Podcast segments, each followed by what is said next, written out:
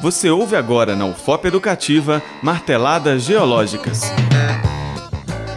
O Sol. O sistema solar se formou a partir de uma nuvem de matéria em rotação que aos poucos foi se contraindo por efeito da força gravitacional. No final, houve uma divisão.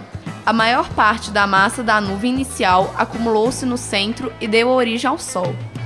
O Sol cuja idade é de aproximadamente 4,5 bilhões de anos, é a estrela central do sistema solar, sendo que todos os outros corpos deste sistema, como planetas, asteroides, cometas e poeira, assim como todos os satélites associados a estes corpos, giram ao seu redor.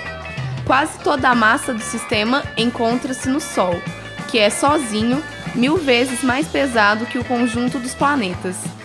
A temperatura na superfície do Sol é de cerca de 5.500 graus Celsius e o núcleo solar atinge 15 milhões de graus centígrados.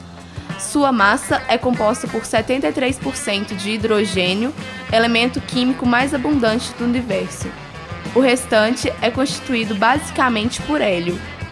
É no núcleo solar, com sua altíssima temperatura, que ocorrem as reações nucleares de produção de energia.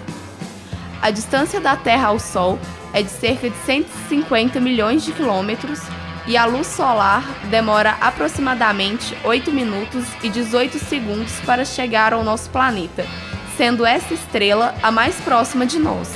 O Sol é, entre outros corpos celestes, aquele que mais influencia nas nossas vidas.